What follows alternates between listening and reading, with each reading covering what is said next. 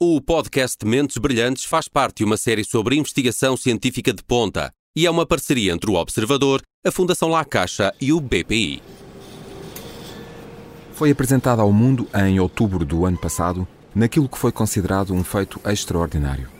Ao fim de décadas de investigação, de milhares de anos de mortes e de milhões de vítimas, temos finalmente a primeira vacina de sempre desenvolvida contra uma doença parasitária humana. E não contra um vírus ou uma bactéria. Boas notícias na luta contra a malária? Sim, se quisermos ver a seringa meio cheia. Más notícias, se pensarmos que esta Mosquirix apenas confere 30% de proteção. E é aqui que entra a PBVAC, a vacina contra a malária que está a ser desenvolvida por Miguel Prudêncio. O investigador do Instituto de Medicina Molecular conseguiu um financiamento de 1 milhão de euros da Fundação La Caixa para continuar a trabalhar numa forma mais eficaz de prevenir uma doença que mata mais de 500 mil pessoas por ano. Eu sou o Paulo Farinha, este é o Mentes Brilhantes. Miguel Prudêncio, bem-vindo, obrigado pela sua presença. Ouvimos falar em malária e pensamos em realidades muito distantes, problemas bastante fora da nossa esfera, eh, do mundo ocidental ou ocidentalizado. Um, o que é que podemos fazer para atrair a atenção para esta grave doença que um, só uh, no ano 2020 matou mais de 600 mil pessoas, de acordo com dados da OMS? Olá, muito obrigado pelo convite. Uh, efetivamente, a malária uh, é uma doença que uh, nos acompanha há milénios uh, e é uma doença que causa um sofrimento enorme numa grande parte da população mundial. Eh, é importante notar que até aos anos 50, 60 eh, do século passado ainda existia malária eh, na Europa, e nomeadamente em Portugal. Felizmente, neste momento já não existe, mas ainda é um problema muito grave em várias regiões do globo, e nomeadamente e sobretudo na África subsaariana, onde é responsável pela morte de várias centenas de milhares de pessoas eh, nomeadamente de crianças até aos 5 anos de idade. Isto é um elemento que eu julgo que é importante e que pode ajudar, talvez, a chamar a atenção para a gravidade desta questão, é que uh, os, as principais vítimas da malária são efetivamente as crianças. crianças. e nomeadamente as crianças até aos 5 anos de idade, e isto é uma realidade a quem ninguém deverá uh, ficar indiferente, porque são muitas vidas que se perdem, além de um enorme impacto que uh, esta doença tem naquilo que é a realidade uh, social, inclusivamente a realidade escolar, a realidade económica destes países, porque a malária, além da mortalidade associada que tem, tem também um impacto muito grande naquilo que é o absentismo escolar, o absentismo profissional e o impacto financeiro, o impacto económico que a malária tem nestas regiões é em realmente em muito avultado. Um, desde outubro uh, do ano passado, de 2021, há finalmente uma vacina recomendada pela OMS contra a malária. Porquê é que demorámos tantos anos uh, a conseguir, porquê é que a comunidade científica uh, uh, demorou tantos anos, e não estou com isto a, a colocar o, o na, na, na, comunidade científica, porquê é que foi tão difícil chegarmos finalmente a esta, a esta vacina? Há várias razões que explicam uh, a dificuldade de se desenvolver uma vacina eficaz contra a malária. Uh, desde logo, há uma razão que se prende com o próprio organismo que causa esta doença, que é uh, um parasita. e um parasita é, por definição, um organismo com uma complexidade muito superior à de um vírus ou de uma bactéria. Todas as vacinas que até dia 6 de outubro do ano passado existiam para utilização em humanos são para doenças bacterianas ou doenças virais. O, a malária é causada por um parasita, que é um organismo que tem uma, complexidade muito superior a de qualquer vírus ou de qualquer bactéria. Isto torna o, o desenvolvimento de uma vacina contra a malária um desafio uh, muito significativo. Então, além do, do breakthrough científico, do grande feito científico, foi finalmente haver uma uma vacina contra, contra a malária é também o facto de essa vacina ser, ter sido desenvolvida contra um parasita. Exatamente. Portanto, é a primeira doença parasitária humana para a qual existe uma vacina que é recomendada uh, pela Organização Mundial de Saúde. O problema desta vacina está na sua relativamente baixa eficácia. É uma vacina que confere cerca de 30%, 30 de proteção contra as formas graves de, da doença em uh, crianças, o que obviamente uh, significa um potencialmente o poupar de muitas vidas, mas fica aquém daquilo que nós desejaríamos e daquilo que de alguma forma nós estamos habituados numa vacina. Eu recordo que as vacinas para a Covid têm taxas de proteção contra a doença grave acima dos 90%. Aqui estamos a falar de uma vacina com uma eficácia na ordem dos 30%. E é por isso que, uh, longe de esta autorização desta vacina significar o fim de um caminho, uh, é um marco importante nesse caminho, mas, mas esse caminho tem que continuar porque nós precisamos de encontrar vacinas cada vez mais eficazes e vacinas que realmente possam fazer uma diferença significativa naquilo que é a vida das populações que vivem nestas regiões e, obviamente, uh, com o intuito de um dia podermos pensar em erradicar esta doença. E é aí que chegamos eh, na nossa conversa ao trabalho que o Miguel Prudêncio está a desenvolver no Instituto de Medicina Molecular.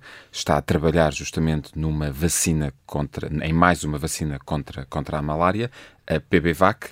Entre as inúmeras dificuldades que uma empreitada destas uh, acarreta, uh, qual é a principal com que se depara atualmente? E já falaremos sobre a fase em que está do seu, do seu projeto.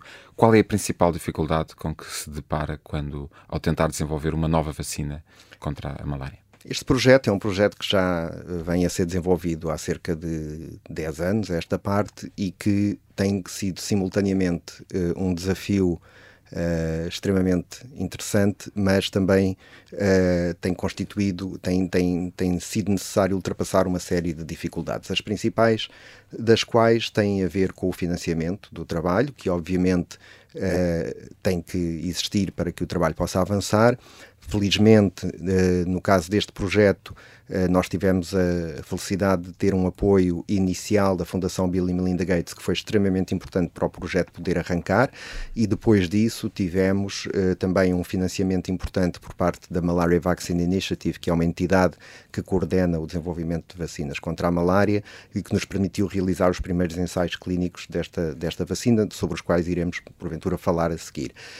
Neste momento, o facto de termos tido este financiamento da Fundação La Caixa uh, vem, vai permitir-nos retomar um, um, processo que uh, ficou algo uh, que abrandou depois do, do, primeiro ensaio clínico por falta de financiamento, mas que agora é possível, felizmente, retomar. Só para, para situarmos os, os, nossos ouvintes, quando falamos de financiamento e da necessidade de financiamento, estamos a falar de, de, quantias eh, muito consideráveis de dinheiro. O financiamento da Fundação uh, La Caixa, uh, que lhe permite prosseguir os trabalhos neste, neste momento, foi um financiamento de um milhão de euros uhum. para um projeto uh, a três anos. que dinheiro recebeu, da, ou que, que valores receberam da, da Fundação Bill e Melinda Gates e da Malaria Initiative? Da, da, Fundação Gates, nós recebemos um total de cerca de 1,4 milhões de dólares e da Fundação e da Malaria Vaccine Initiative recebemos uh, cerca de. O projeto de, de ensaio clínico no, no seu todo uh, teve um financiamento da ordem dos 1,5 milhões de dólares. Portanto, estamos a falar de um total até ao presente de, de, de, cerca de 4 milhões. Isto pode parecer para quem nos está a ouvir que tanto dinheiro, uh, como é que uh, com tanto dinheiro ainda não foi possível, mas de facto a, investigação científica carece muito deste financiamento e a prova disso é que, o, e corrija-me se eu estiver errado, o tempo recorde em que foi possível encontrar uma vacina para, ou as várias vacinas para uh, o SARS-CoV-2 advém justamente não só da, da, da, da emergência sanitária, uh, mas também de ter havido muito dinheiro e muito financiamento para tornar isso possível. Caso contrário, não teria sido tão, tão rápido. Sem dúvida, é um dos fatores. Eu julgo que o, o desenvolvimento em tempo recorde das vacinas para a Covid deveu-se. Uh, basicamente a três fatores. Por um lado, a emergência uh, em que nos encontrávamos e aquilo que foi uh, um esforço conjunto da comunidade científica para tentar combater a situação que estávamos a viver. Por outro lado, o facto das agências reguladoras terem uh, cortado em muito do que é a parte burocrática de um processo de avaliação sem comprometer a segurança. a segurança, e sem comprometer as análises de eficácia da vacina e depois, evidentemente, que a existência de fundos praticamente ilimitados ajudou muito a que, uh, a, que a vacina ou as vacinas pudessem ser desenvolvidas de forma tão rápida. Também é importante que as pessoas percebam a este respeito que um, o processo científico que levou à descoberta descoberta destas vacinas não se iniciou quando a pandemia se iniciou.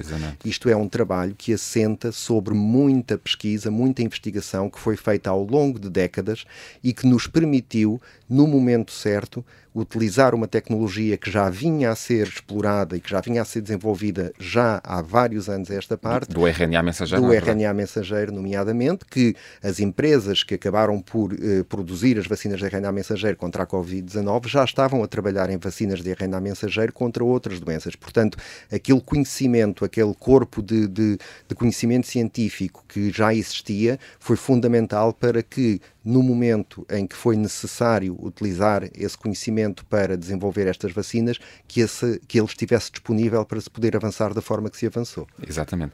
Um, há uma questão que eu gostava de lhe colocar, e quando falamos em, em malária, um, não sendo uma, uma realidade completamente estranha para muitos viajantes eh, que eh, constantemente, porque, por questões de profilaxia, nas consultas do viajante que fazem quando, quando vão viajar para, para locais onde, onde a malária pode ocorrer, um, são frequentemente confrontados com a necessidade de tomar uns antimaláricos. Uhum. Um, não resolve o, o, problema da malária no mundo se de repente se começasse a distribuir antimaláricos uh, por, por, esta gente toda? Infelizmente não é assim tão simples. Isto por várias razões. A primeira, porque, uh, como sabe, nós quando tomamos estes profiláticos uh, contra a malária, quando viajamos para regiões onde a doença é endémica, fazemos esse tratamento durante um período de tempo limitado e porque há uma toxicidade associada a este tratamento que não é compatível com eles serem, estes medicamentos serem tomados ao longo de um período muito prolongado. Portanto, desde logo, não seria possível, uh, clinicamente, não seria seguro fazer uh, este tipo de tratamentos uh, de forma prolongada nas regiões onde, onde a doença existe. E, por outro lado, são medicamentos caros, são medicamentos que para utilização em crianças, que são as principais vítimas da malária, colocam problemas graves de toxicidade e, portanto, é uma solução para quem viaja durante um período relativamente curto para uma região endémica de malária, mas infelizmente não é de toda a solução para quem vive nessas regiões. Muito bem. Um, há uma questão que eu gostava de lhe colocar. Sabemos que, um, que o, o, a malária é causada por um parasita, o parasita, e corrija-me se eu não disser, se eu não disser da forma correta, o plasmodium que é transmitido pela picada eh, dos mosquitos fêmeas de um género em particular, do género Anopheles. Exatamente. Certo? De quantas espécies falamos deste género? Uh, há cerca de 40 espécies de mosquito anófilos que têm a capacidade de, uh, de, transmitir o parasita da malária humana. Uh, dependendo das regiões eh, do globo e de, dependente de, das condições que existem em cada região, pode existir prevalência de uma espécie ou de outra, mas há cerca de 40 que têm essa, essa capacidade. E dessas 40 são todas uh, passíveis de transmitir a malária uh, ao ser humano? Exato, eu estou a falar das espécies de mosquito anófilos que, que podem transmitir parasitas da malária ao ser humano. São só as fêmeas que o fazem, como disse, uh, isto porque só as fêmeas é que se alimentam de sangue, mesmo os mosquitos com os quais nós convivemos aqui, quando somos picados por um mosquito, é sempre um mosquito fêmea, porque necessitam dessa refeição de sangue para serem férteis, e uh, são realmente diversas as espécies de mosquitos anófilos capazes de transmitir o parasita da malária a seres humanos, uh, e é importante estarmos a falar aqui de, de, do mosquito, porque, sendo o vetor da doença, é também um alvo de uh, medidas para tentar controlar a malária, na medida em que, se nós conseguirmos impedir a picada do mosquito, eh, estamos também a impedir a transmissão do parasita. Daí que, nas regiões endémicas de malária, uma das formas que há de tentar prevenir a doença é precisamente através da utilização de redes mosquiteiras ou de inseticidas que. Para, para evitar justamente essa picada. Precisamente. Eh, o facto de haver tantas espécies uh, de mosquitos capazes de transmitir a doença um, ehm, implica, acarreta uma dificuldade superior no desenvolvimento da, da vacina? Não, não. A vacina, uh, uh, há, vários, há várias abordagens possíveis para uma vacina contra a malária, mas a, as vacinas mais promissoras e aquelas quer aquela que já foi autorizada pela Organização Mundial de Saúde, quer outras em, que estão a ser desenvolvidas, inclusive a que está a ser desenvolvida uh, por nós, atuam no hospedeiro mamífero, isto é, no próprio ser humano. Portanto, nós não estamos a atuar sobre o mosquito, mas, mas sim sobre o parasita, uma vez este chegado ao nosso organismo. Portanto, independentemente da espécie de mosquito que tenha transmitido o parasita ao ser humano, a vacina vai eh, montar uma resposta imunitária contra o parasita que entrou no nosso organismo. E dessa forma, isto não, é, eh, não está dependente de qual uh, a espécie de mosquito que fez a transmissão do parasita. Quando, quando o parasita chega ao nosso organismo, há um órgão um, primário onde se deposita, onde se aloja, a partir do qual pergunto eu, uh, se dissemina para, para, para a corrente sanguínea e para o resto do corpo. Exatamente. É, o, o ciclo de vida do parasita da malária é simultaneamente muito complexo, mas muito fascinante.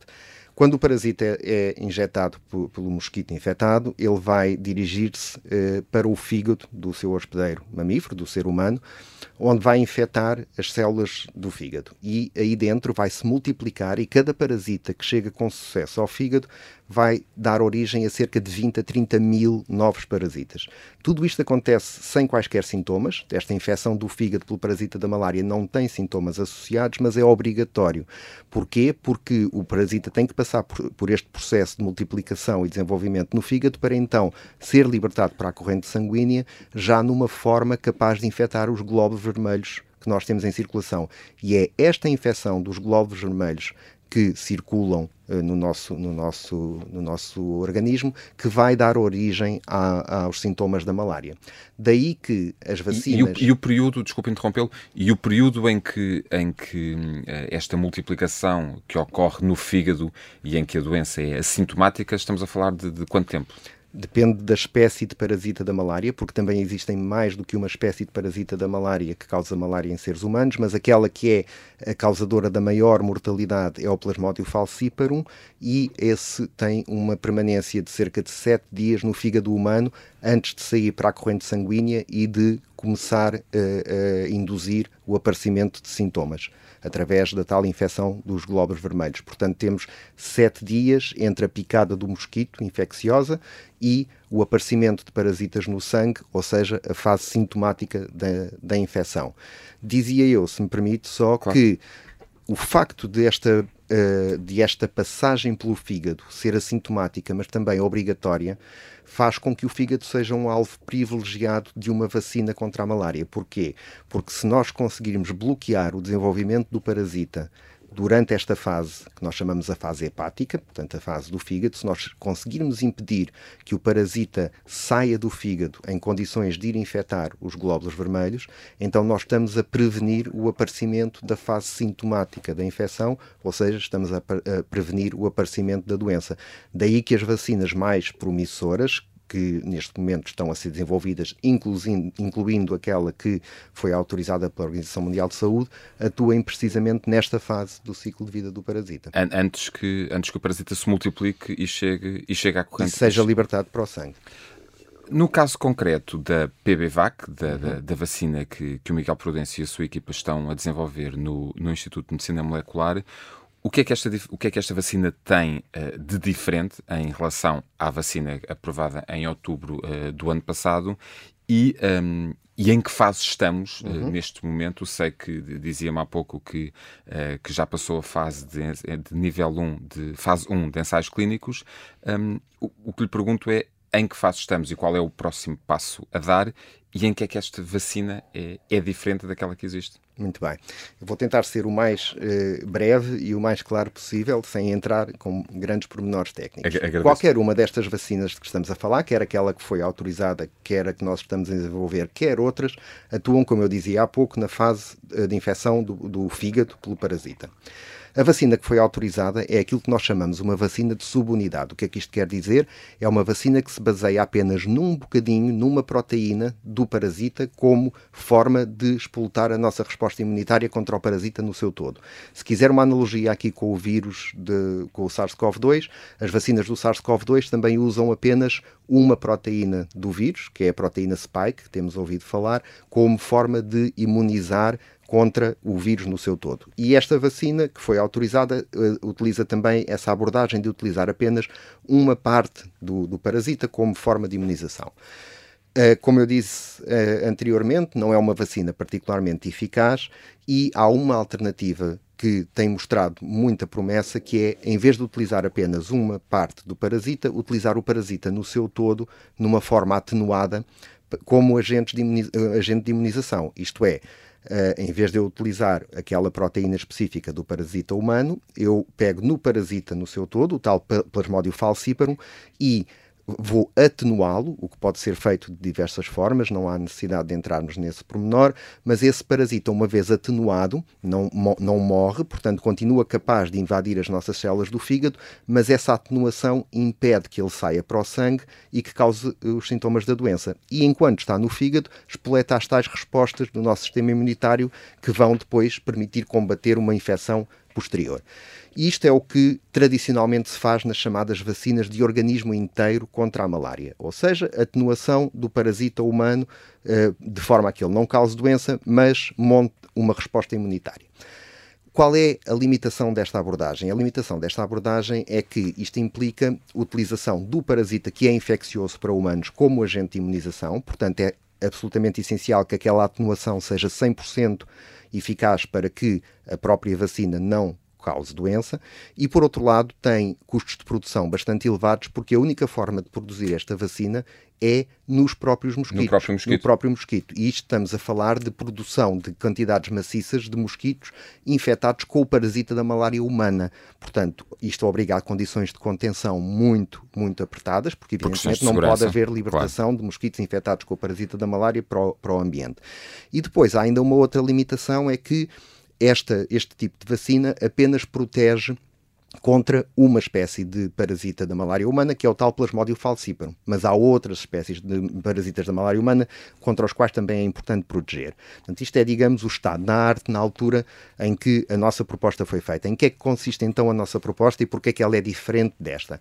A ideia é juntar um bocadinho o melhor dos dois mundos. É ter, por um lado, a grande eficácia que estas vacinas do organismo inteiro têm, mas ao mesmo tempo garantir não só a segurança, como também condições de produção que não são tão exigentes e uma versatilidade maior que permita que a vacina proteja não só contra o Plasmodium falciparum, mas também contra outros parasitas, nomeadamente o Plasmodium vivax. E como é que nós propomos fazer isto?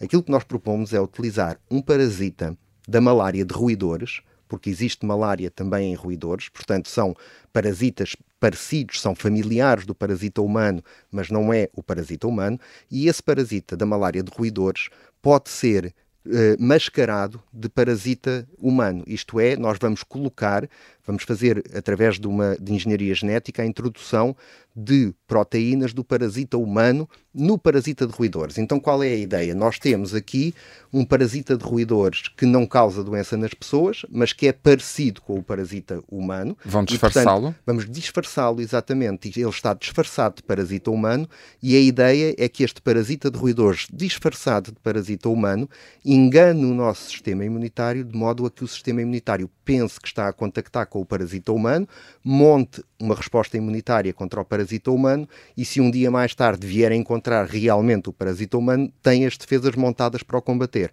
Isto é. Um, se, se, se, me der. É bastante dos... ardiloso esse. É, é, ardiloso. Isto vai buscar um bocadinho às origens daquilo que foi a primeira vacina que existiu. Eu não sei se os, os nossos ouvintes uh, sabem, a primeira vacina que existiu foi a vacina contra a varíola. A varíola. E foi precisamente porque uh, se, se, percebeu na altura que as pessoas que estavam em contacto com o vírus da varíola bovina uh, não contraíam a varíola humana. E então Uh, o senhor Edward Jenner, na altura, uh, decidiu inocular o vírus da varíola bovina em pessoas e depois expô-las ao vírus da varíola humana e percebeu que as pessoas que, que, tinham tido contacto com o vírus da varíola bovina estavam protegidos contra o da varíola humana. Aqui nós temos um pouco a mesma coisa. Sabendo temos isso, um, bebendo dessa informação, Diga. bebendo dessa informação, uh, montaram então este surgiu esta esta ideia de através do, do parasita que infecta roedores. Que infecta roedores, mas uma coisa que na altura da Veiras da Varíola não se podia fazer, eh, o que nós fizemos, além desta, desta, daquilo que nós eh, eh, pensamos ser a, a, resposta cruzada entre o parasita de roedores e o parasita humano, nós ainda mascarámos o parasita de roedores de parasita humano. Portanto, nós temos ali como se fosse duas camadas de resposta imunitária. Por um lado, a que advém da semelhança entre o parasita de roedores e o humano, e por outro lado, a que advém daquela máscara que a gente colocou no parasita de roedores para enganar o sistema imunitário. É esta, é esta a ideia. Este projeto para o qual a sua equipa conseguiu um financiamento de 1 milhão de euros da Fundação La Caixa uh, tem a duração de 3 anos. Se tudo correr bem, o que é que podemos esperar daqui a 3 anos? Muito bem. Nós estamos numa fase crucial porque uh, aquilo que os nossos ensaios de fase 1, uh, ensaios clínicos de fase 1, nos mostraram foi que a nossa vacina tem a capacidade de expultar uma resposta imunitária muito significativa, mas que ela não foi suficiente para bloquear por completo uma infecção uh, no sangue pelo parasita da malária. Nós conseguimos reduzir em 95% a carga de parasita da malária humana no fígado das pessoas uh, vacinadas mas 95% não chega. Não é suficiente. Não é suficiente porque nós temos que bloquear por completo a chegada do parasita ao sangue. Nós uh, realizámos este, este ensaio clínico nas condições que era possível realizar na altura uh, em que nós sabíamos que estávamos, a utilizar uma dose de vacina inferior àquilo que seria o ótimo. E os nossos dados vêm mostrar que realmente nós tivemos uma limitação na dose que foi possível administrar e uh, porque nós tivemos que fazer este ensaio clínico da forma que é normal fazer-se nesta fase, que é administrando a própria vacina com picada de mosquito. Com a própria picada, exatamente. Isto assusta um bocadinho as pessoas, mas na realidade é o que é comum fazer-se. A própria, eh, o mosquito é a seringa que administra a vacina. Estamos a falar de, de, de quantas picadas por, por cada a falar sujeito? De cada, cada voluntário recebeu as picadas de 75 mosquitos em quatro vezes. Portanto, um total de cerca de 300 picadas de mosquito eh, para receber a vacina. E depois foi, foram expostos os voluntários ao parasita da malária humana para se perceber se estavam protegidos ou não. Uh, ora, esta limitação das 75 picadas de mosquito fez com que nós soubéssemos que estávamos a utilizar uma dose inferior ao ótimo, porque nós sabíamos de estudos anteriores com outros candidatos à vacina que seriam precisas muito mais picadas do que as 75 para se conseguir essa proteção. Porque nos anos 70 e 80 foi possível fazer uh, ensaios com, com vacinas deste tipo, não esta, mas deste tipo, em que foram utilizadas 3 mil picadas de mosquito por voluntário. Por cada voluntário. Por cada voluntário. E, portanto, isso era possível fazer há uns anos atrás, hoje em dia não é possível. Portanto, nós tínhamos por esta limitação por, por questões questões éticas, por okay. questões éticas. E, portanto, obviamente que nós sabíamos que não podíamos ultrapassar aquele, aquele número e que a dose ia ser inferior ao ótimo.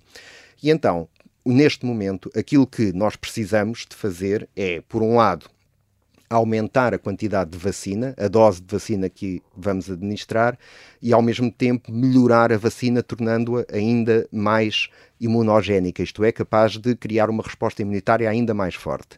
Então, para aumentar a dose, nós temos um, uma limitação, que é nós não podemos dar mais picadas de mosquito às pessoas do que aquelas que demos. E, portanto, a única forma de podermos aumentar a dose da vacina para, uh, para fazer um ensaio clínico com a dose que nós consideramos ótima, nós temos que ter a vacina numa forma injetável.